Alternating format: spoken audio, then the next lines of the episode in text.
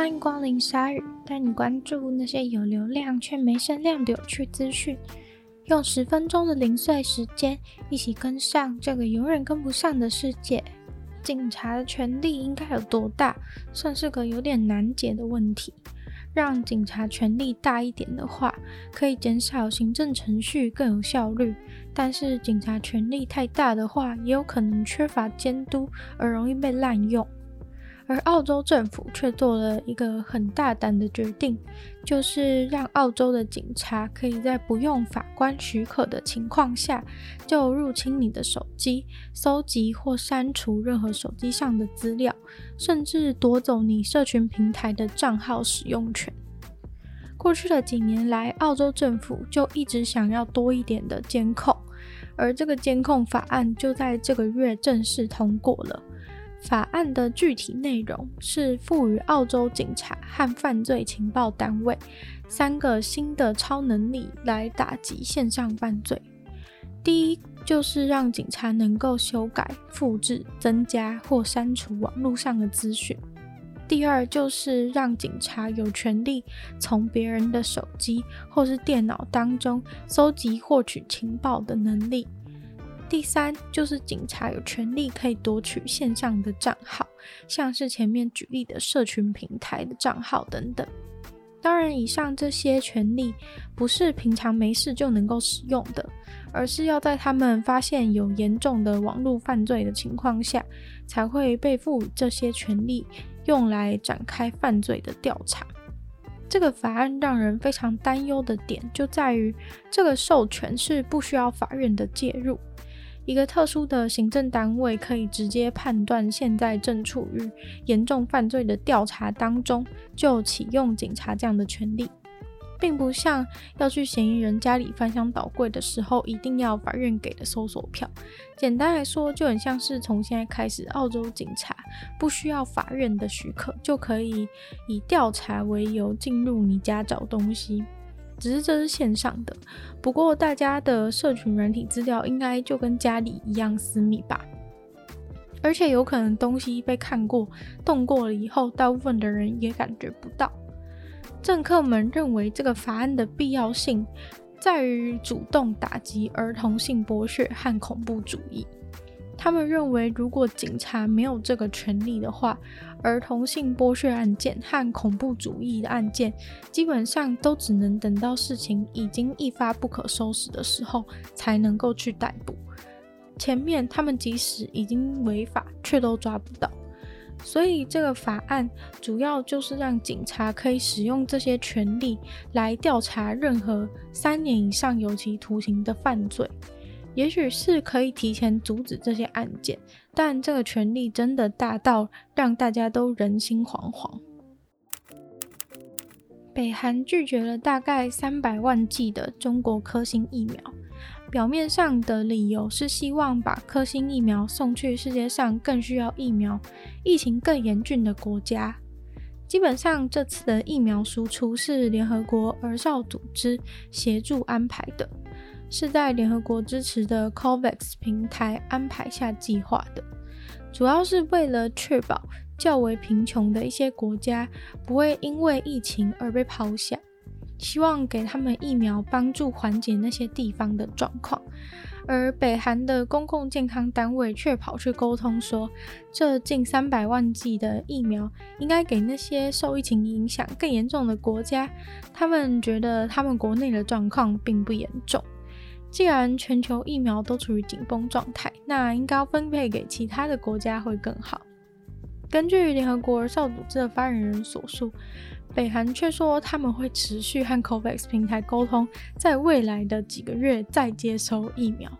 但今年稍早，COVAX 平台就已经有计划送两百万剂的 AZ 疫苗到北韩，结果在七月被退货了。说是因为担心 AZ 疫苗会产生血栓之类的副作用，很可怕。而这次送去中国科兴疫苗又被退回，似乎是北韩怀疑中国科兴疫苗的保护力，怀疑到底有没有作用。这是一个蛮微妙的状况。一向什么都缺的北韩，却对疫苗各种嫌东嫌西。他们宣称国内零确诊，所以不觉得拿这些疫苗有急迫性。跟台湾人一样，连 AZ 都要先。虽然国外是没有人相信他们真的零确诊啦，但是总之可以确定的就是，他们也同样的不相信 AZ 和科兴的疫苗。曾几何时，太空之争已经从美国和苏联的冷战，变成 Elon Musk 和 Jeff Bezos 的个人角力。世界的变化永远都不会停止，让大家惊叹。Amazon 现在就要试图阻挡下一代的 SpaceX Starlink 计划，也就是 Jeff Bezos 想阻挡竞争对手 Elon Musk 的太空发展，而 SpaceX 则大方的嘲讽说，这是 Amazon 惯用的拖延战术，用阻碍对手来降低自己研发失败的伤害。他们表示，过去就曾有类似的事情发生过。为了不让 Amazon 他们自己落后对手更多，就先用一些法律问题等等的来拖累对手。总之，事实就是 Amazon 上周确实跑去找联邦通讯委员会，想让他们回绝 SpaceX 的 Starlink 计划。用一句话概括 Amazon 的理由的话，就是 Amazon 他们觉得 SpaceX 做不到。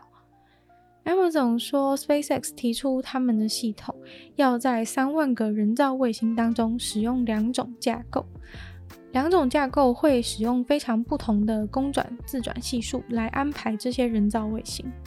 听不懂这段的话没有关系，反正 Amazon 就是说这个计划太困难了，所以 SpaceX 不可能做到，所以联邦通讯委员会，你们必须要退回他们的计划。如果 Amazon 的诉求成功的话，SpaceX 就无法让他们的计划进入公众评论的阶段。而 Amazon 自己的 Kuiper 系统似乎远远的落后 SpaceX 的 Starlink，所以想拖住 SpaceX 的进度也是非常合理的猜测。简单补充一下，其实他们在竞争的是人造卫星的市场。SpaceX 现在试营运就已经有超过十万个客户。这十万个客户买的是他们一千七百个人造卫星提供的服务。与此同时，Amazon 却坦言，在二零二三年以前都不会发射任何的人造卫星。而现在，这个 Starlink 计划向联邦通讯委员会申请的是可以发射三万个人造卫星的执照，而原本他们就已经拥有了一万两千个人造卫星的执照了。Amazon 在吵的是，他们不相信 SpaceX 能够管理三万个人造卫星，这样，所以请联邦通讯委员会要阻挡他们的计划。但基本上，网友几乎一致的认为，根本不关 Amazon 的事。在美国奥克拉荷马州，有一只狗狗，它出生的时候前脚竟然长的是相反的方向，导致它无法正常的走路。也就是说，它的前脚脚趾是朝后的方向，两只脚都一样，所以前脚看起来就像是被往后扭了一百八十度一样。它走路的时候变成是前脚的关节着地，非常的可怜。经过辗转的联系，得知了奥克拉荷马州立大学的兽医系曾经执行过类似的手术。前一个案例的小狗。它的两只前脚并不是前后相反，而是上下颠倒的。后来经过手术以后，有成功恢复正常。于是这次这只狗狗也接受了这个手术。虽然看起来是脚掌相反方向，但是其实整个前脚的下半截，就是类似人的手肘的部位，开始都是相反的方向。手术的重点就是要把腿的骨头整个翻转过来，再用骨钉去固定。最后，狗狗的手术非常的成功。虽然腿型现在看起来还是有一点奇怪，但现在至少他已经能够开心的跑来跑去了。今天的鲨鱼就到这边结束了。喜欢鲨鱼的朋友，记得帮鲨鱼分享出去。可以的话，在 Apple Podcast 留星星，写下你的评论。